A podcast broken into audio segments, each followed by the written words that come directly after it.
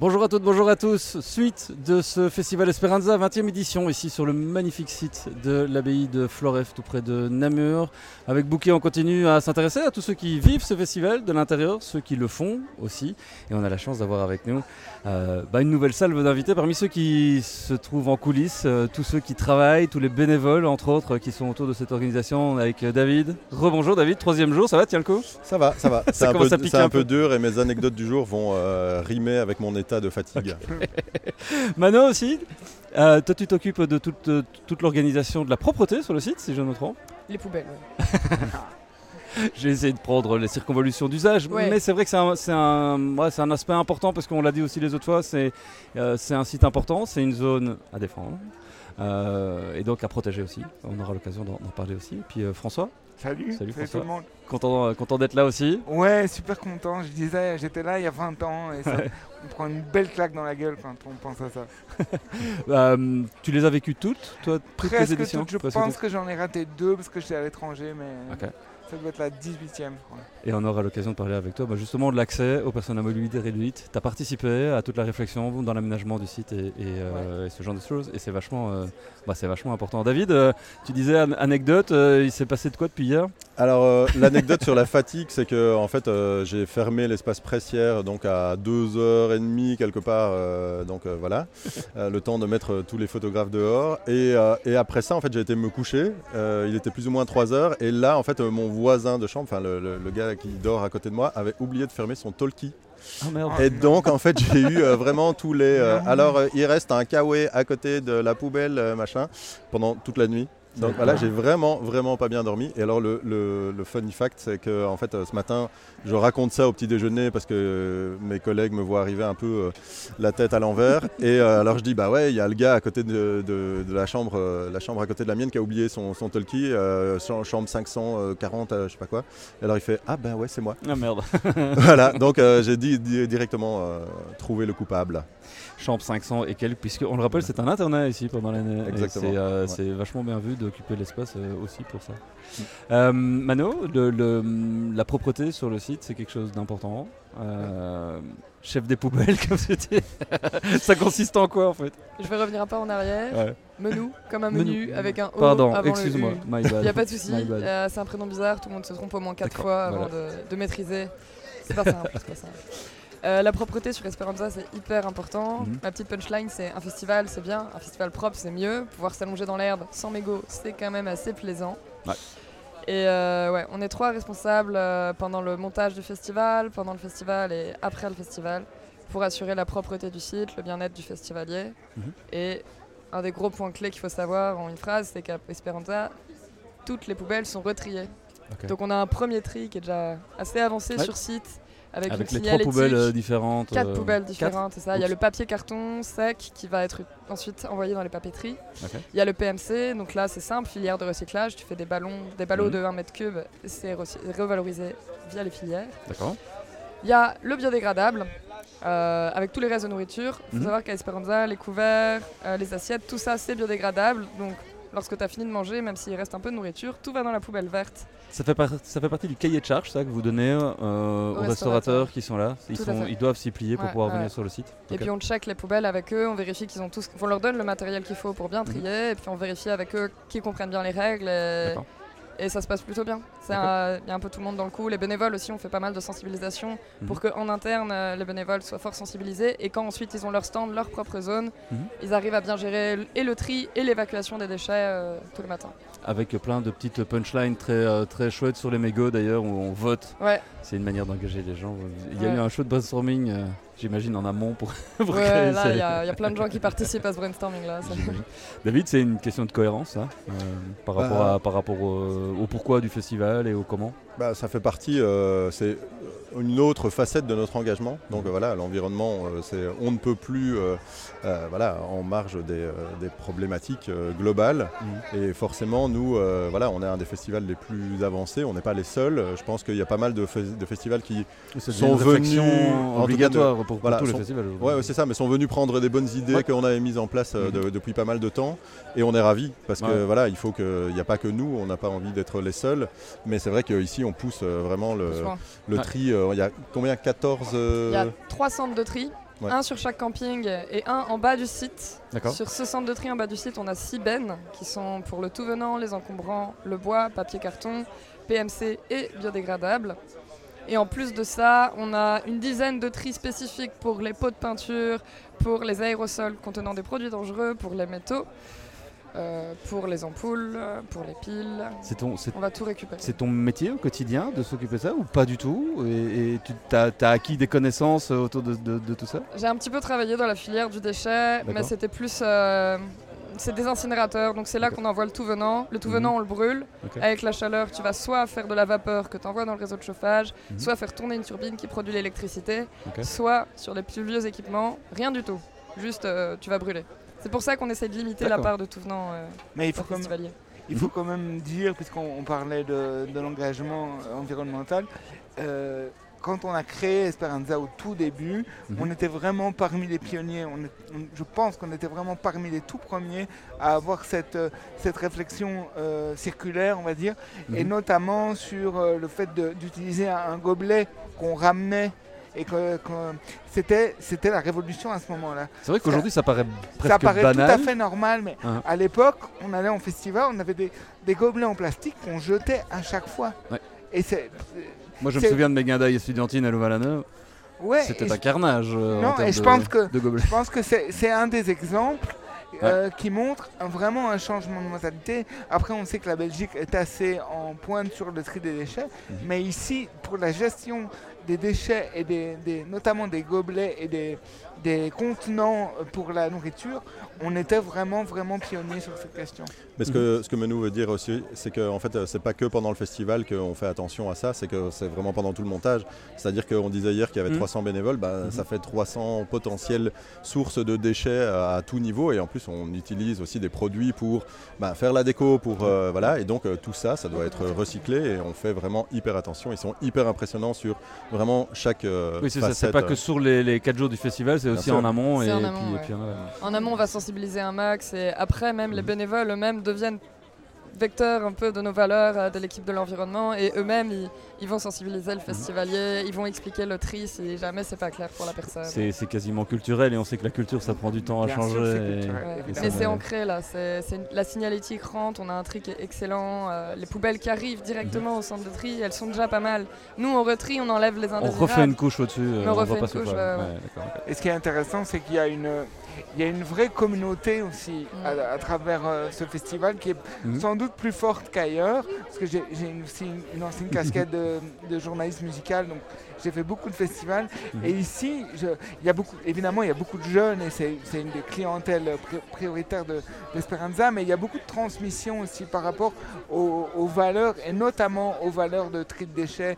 Et évidemment qu'il y a beaucoup de déchets, mais je veux dire, par rapport à d'autres endroits, il y a un respect aussi de, de, de, cet environnement qui est, mhm. qui est assez incroyable et c'est dû notamment à une transmission qui se fait entre les festivaliers plus, plus âgés et les plus jeunes. c'est vrai qu'au bout, de, au bout de 20 ans, euh, ça a l'occasion de bricoler. et puis euh, il y, y, a des parents qui ont dû euh, être là sur les premières éditions, qui sont là avec leurs gamins aujourd'hui, et puis c'est eux qui. Exactement. On en revient à ce qu'on disait par rapport à l'éducation permanente et sur le fait que c'est vraiment quelque chose où c'est pas du greenwashing pendant 4 jours, on met quelques poubelles comme ça, venez ramener vos, vos gobelets, etc. Non, en fait, mm. nous on a des équipes, là on vient de les voir passer, la, la Green Team qui, qui est là, qui voilà, euh, nettoie le site pour que ce mhm. soit agréable aussi. Mais après, derrière, il y a vraiment une, euh, une vraie armée comme ça qui euh, retrie les poubelles. Enfin, moi, je trouve ça. Il faut combien de temps après le festival pour, le, pour rendre les clés?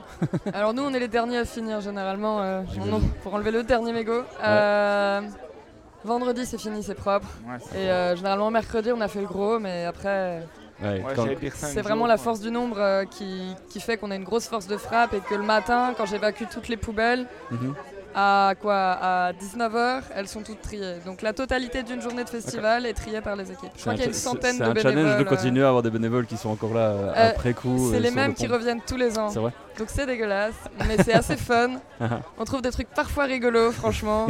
parfois un peu trash. Euh, mais c'est les mêmes qui reviennent tous les ans et ils aiment bien ça et ils s'amusent bien, ils connaissent bien le festival et ils font ça super. Ils font bah, ça super toute la journée. On, ne peut que les, féliciter, les saluer. On m'a d'ailleurs dit hier que euh, Gaël Faye avait fait un, mot euh, pour eux fin, du, fin de ce concert. Ah en les remerciant eux. Ça, plusieurs fois même.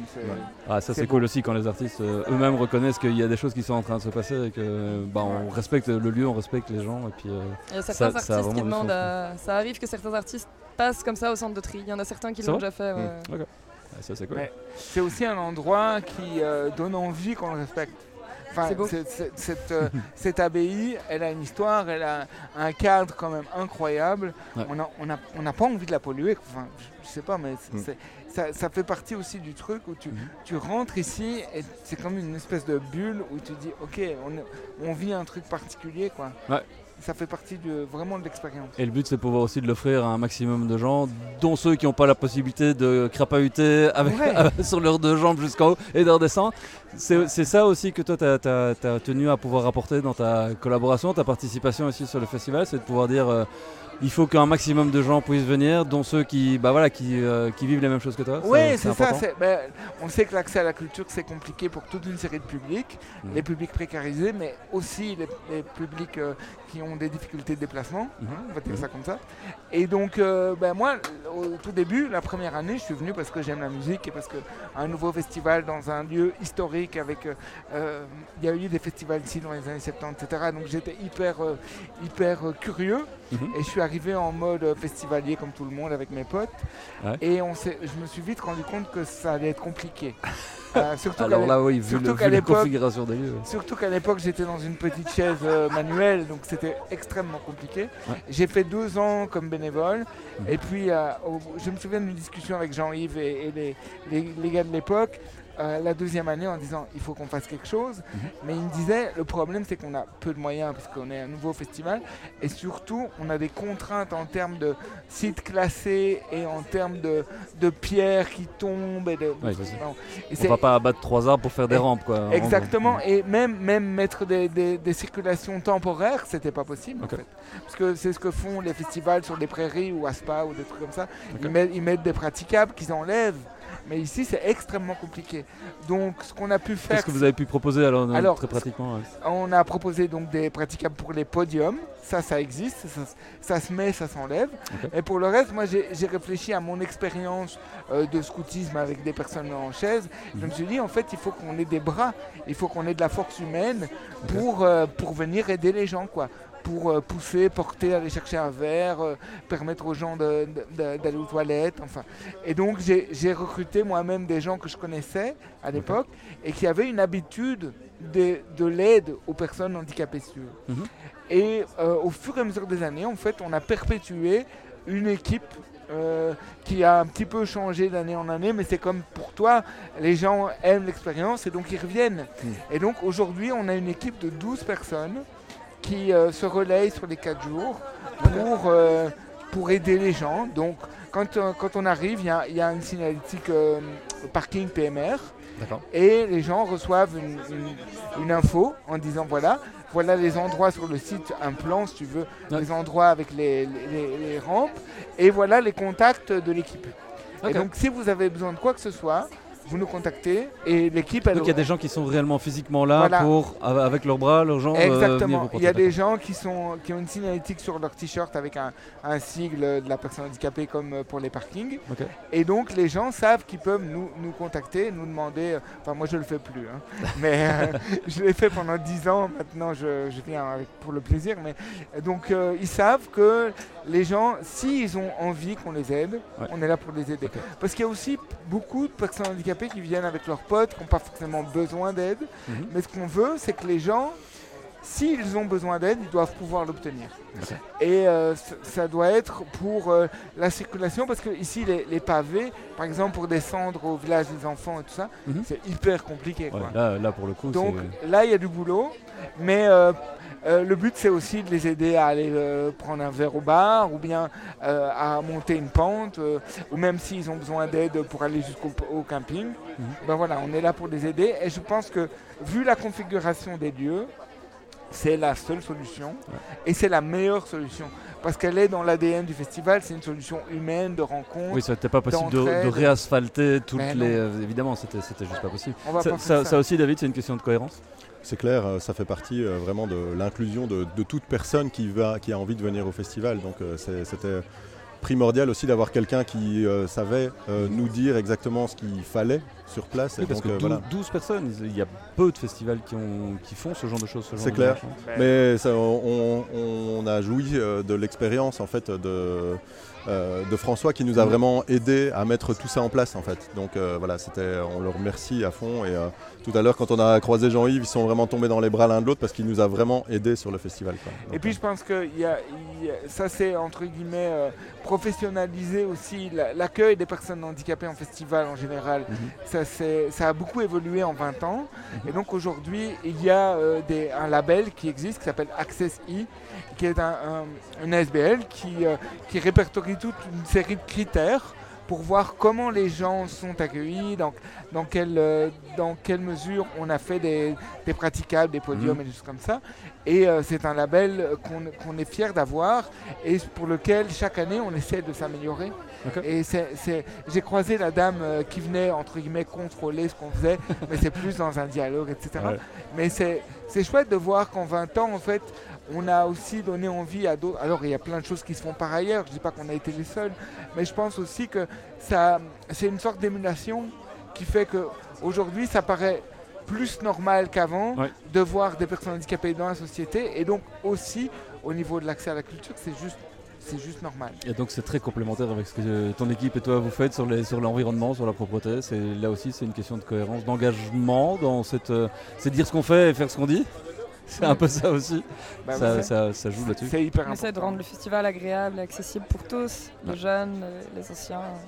Et le, choix que, que, Esperanza a fait d'une décroissance en, en décidant d'avoir 10 000 personnes par jour plutôt que 12 000, mhm. c'est aussi, euh, aussi important pour les gens comme moi qui ont plus de mal à se déplacer parce que ça veut dire qu'il y a un petit peu moins de monde dans les allées et que donc c'est plus agréable et que au bout de la journée ben oui on est, on est fort fatigué parce que circuler euh, parmi tous ces gens ben, c'est moins facile que, que dans la rue. Mais euh, ça fait aussi partie du choix de se dire on a envie de quelque chose d'agréable pour tout le monde. Et euh, voilà, moi je, remercie ce choix parce que je pense que c'est important de ne pas vouloir toujours en faire plus et plus et plus. un choix de qualité plutôt qu'un choix de quantité, je pense que ça fait partie de la cohérence aussi. Bon, ah ben euh, voilà. Euh, voilà déjà euh, pas mal de, réflexions, je pense, sur lesquelles vous avez peut-être votre avis aussi. Donc n'hésitez pas à, nous laisser deux trois commentaires là-dessus si vous avez été concerné, si vous avez apprécié l'accueil qui est réservé ici aux festivaliers qui sont à mobilité réduite, si vous avez apprécié la, propreté sur le festival ou si vous-même vous avez mis en place des trucs, des astuces pour être voilà, pour être un peu plus euh, respectueux aussi de l'environnement sur lequel vous vous retrouvez quand vous êtes en festival. Si vous avez trouvé d'autres chouettes astuces, on vient vous piquer des idées. Bah, J'imagine aussi que vous allez vous, vous, intéresser à ce qui se passe ailleurs. Donc euh, s'il y a des idées, n'hésitez pas à venir, euh, bah, à venir les partager tout simplement. Euh, merci à vous trois d'avoir été là, de venir nous partager tout ça. Et puis n'hésitez pas, hein, si, si, vous êtes sur le festival, venez nous retrouver. On est entre les deux scènes, on est au-dessus de l'espace comptoir des saveurs, je pense. Que tout à fait. Exactement. on est encore là jusqu'à demain soir. Et il reste encore des places. Ah bah voilà, il reste encore des places, donc n'hésitez pas. Demain, il y a encore une grosse journée qui nous, Exactement. Qui nous attend. Exceptionnel. Merci à vous. Merci.